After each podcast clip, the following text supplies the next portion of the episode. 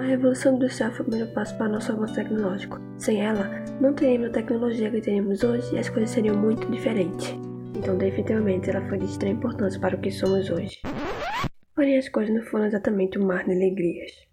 Então, hoje, eu, Julia Ruda, juntamente com Danilo Ábido, Juliane França e Mariana Clara, vamos apresentar a vocês um lado que não é muito bem contado sobre a Revolução Industrial que seria as cidades, as doenças e a situação do meio ambiente durante tal evolução.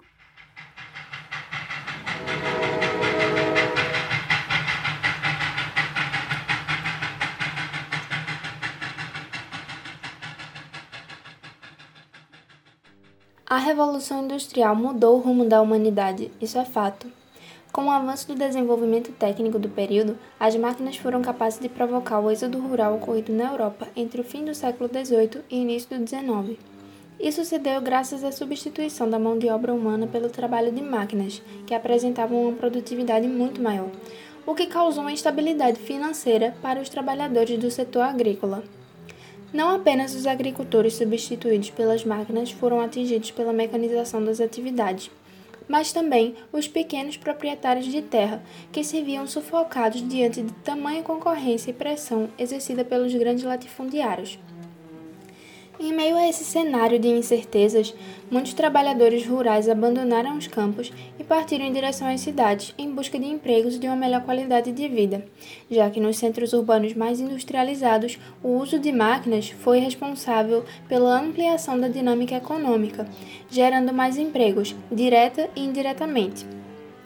Com a Revolução Industrial, houve uma inversão na relação de dependência entre campo e cidade pois a cidade para de depender economicamente da produção agrícola e passa a exercer uma relação de subordinação com o campo, que agora se vê dependente das máquinas e tecnologias agrárias fornecidas pelas cidades. Com o grande fluxo populacional advindo dos campos, as cidades logo sofreram um intenso processo de urbanização.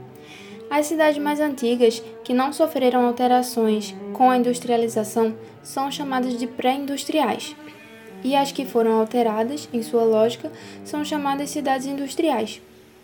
Nas cidades industriais surgidas a partir das cidades antigas, os trabalhadores passavam a habitar casas de famílias antigas, transformadas em cortiços. Cada quarto passou a abrigar uma família inteira. Mesmo com a expansão dos setores econômicos, a grande quantidade de pessoas em busca de trabalho fazia com que boa parte da população vivesse com medo do desemprego e da miséria. No início, as cidades industriais eram extremamente desorganizadas, não havia lugar para todo mundo, as ruas eram estreitas e sujas. Ainda havia uma mistura de bairro habitacional com indústrias, e meio a obras de ferrovias que iam sendo construídas. A sujeira era enorme, tanto nos novos como nos velhos bairros operários. As novas casas eram construídas com materiais baratos e sem nenhuma intenção de proporcionar uma boa condição de vida, apenas a necessária. Durante a primeira metade do século XIX, a política urbana visava os desejos dos banqueiros, industriais e contadores, sempre com o intuito apenas de gerar lucro e garantir a liberdade de suas propriedades. Então não se teve intervenção do governo. Por isso as cidades se tornaram sujas e sem qualquer pensamento para visar uma melhor condição de vida, apenas gerar lucros e ganhar mais poder. Os centros dessas cidades foram os primeiros lugares a ter uma mudança. Os monumentos, os prédios antigos e as residências ricas logo se transformaram em novas construções, indústrias, oficinas e teve um enorme crescimento populacional. Redor dos centros se formou o que é chamado de periferia e subúrbio. Foram neles que surgiram os bairros luxuosos que abrigavam a burguesia, já que fugiam de problemas como ar poluído, sujeira, mau cheiro e longe da multidão do centro. Fora desse mundo, a precariedade das cidades era sentida pela população pobre. Essa condição trazia doenças, epidemias e gerou a revolta da classe trabalhadora.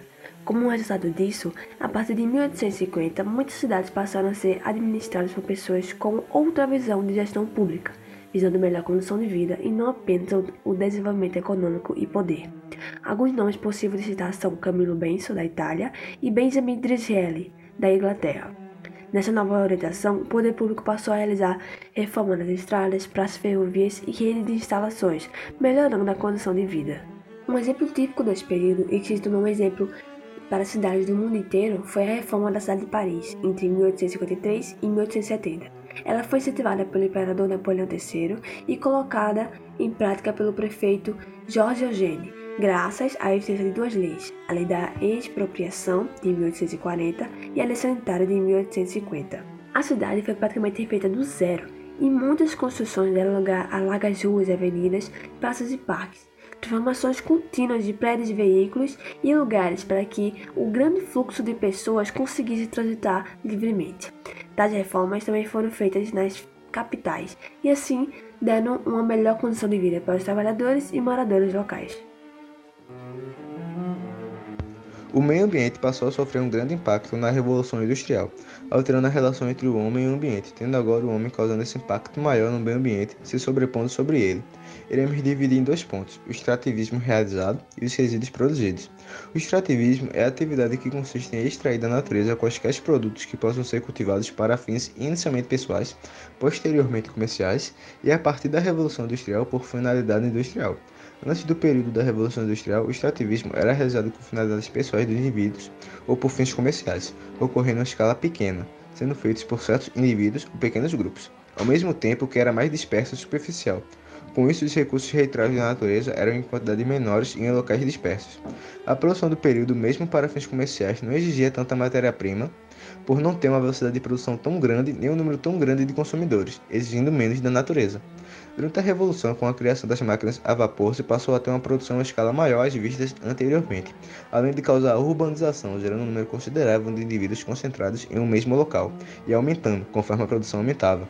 Com a produção mais rápida, o maior número de consumidores, aumento de terrenos utilizados, além da fabricação de objetos utilizando recursos minerais em uma escala grande, o extrativismo passou a ser realizado em uma escala muito alta havendo a grande retirada de matéria-prima para a produção de forma concentrada em locais ricos nos recursos requeridos e de forma desordenada, não havendo a preocupação das consequências que tais ações teriam, sendo também extrações profundas e violentas, causando escassez dos recursos oriundos do solo, dos rios, da fauna e da flora. Como exemplo de tal exploração, podemos citar, citar a incessante busca por carvão para alimentar as máquinas, causando um grande estrago no solo além do desmatamento de grandes áreas para uso da fabricação de carvão para a construção de novas indústrias ou habitações.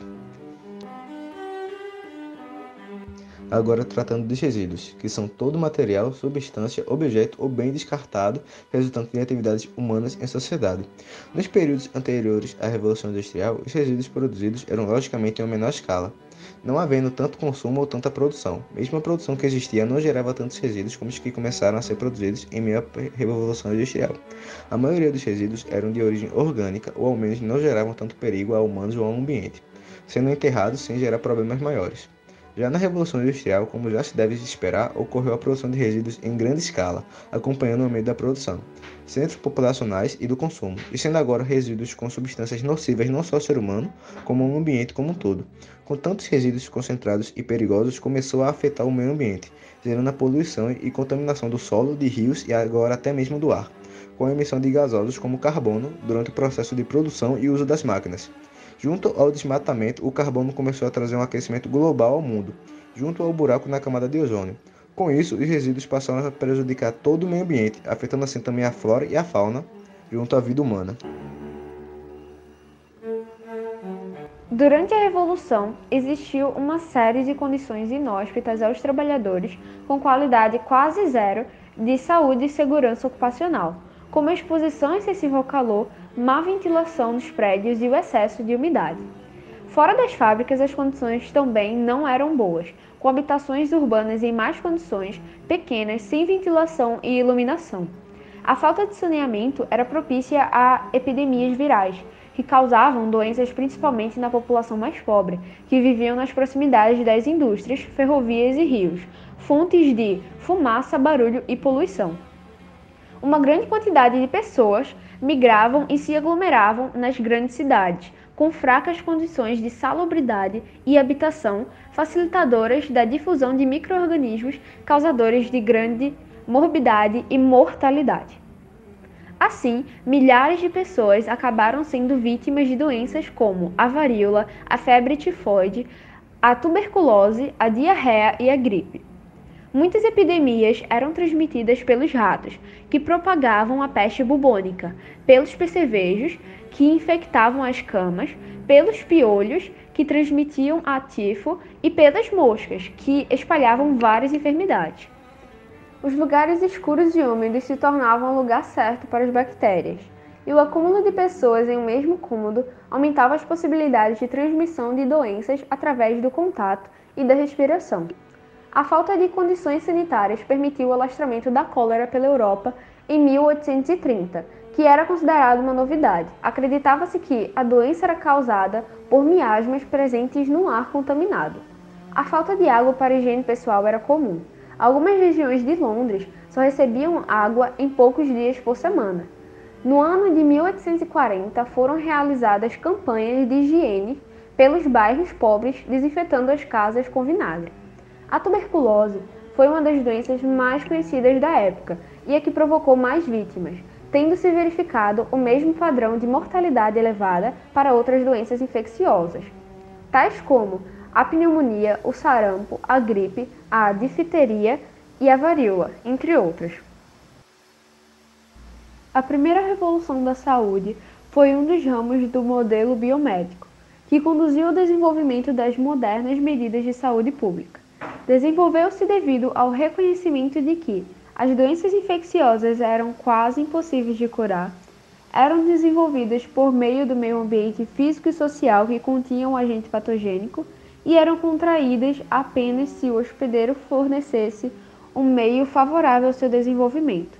Para prevenir as doenças, era necessário controlar os agentes patogênicos, o que foi feito, por exemplo, controlando a sua mobilidade através da construção de sistemas de esgotos e de distribuição de água potável e da gestão de migrações, ou destruindo esses agentes, por exemplo, através da clorificação da água de consumo e mais adiante com a produção de vacinas. Tá, mas por que a saúde pública demorou a ser tratada? Bom, antes de 1835, a administração das cidades era fraca e pobre para atender às demandas da nova vida urbana. Houve poucas eleições e fóruns para pessoas que estavam em divisões mais baixas da sociedade e pouco poder aos planejadores urbanos. A receita era gasta em novos grandes edifícios, e alguns bairros eram governados por um senhor feudal, não estando assim preparados para a chegada de tantos novos moradores. A falta de informação também teve um papel importante nesse emaranhado de desorganização e precariedade, pois as pessoas, muitas vezes, não sabiam o que causava certas doenças. Costumava-se pensar que o sistema no qual os governos não interferiam na vida dos homens adultos era o único sistema razoável e só mais tarde o governo se dispôs a implantar reformas e ações humanitárias. A motivação principal naquele momento era a cólera, e não a ideologia utilizada pelos governos na divisão das cidades entre os limpos e sujos, que fazia com que muitos pobres acreditassem que o relatório sanitário de Chadwick os obrigavam a serem limpos contra suas próprias vontades.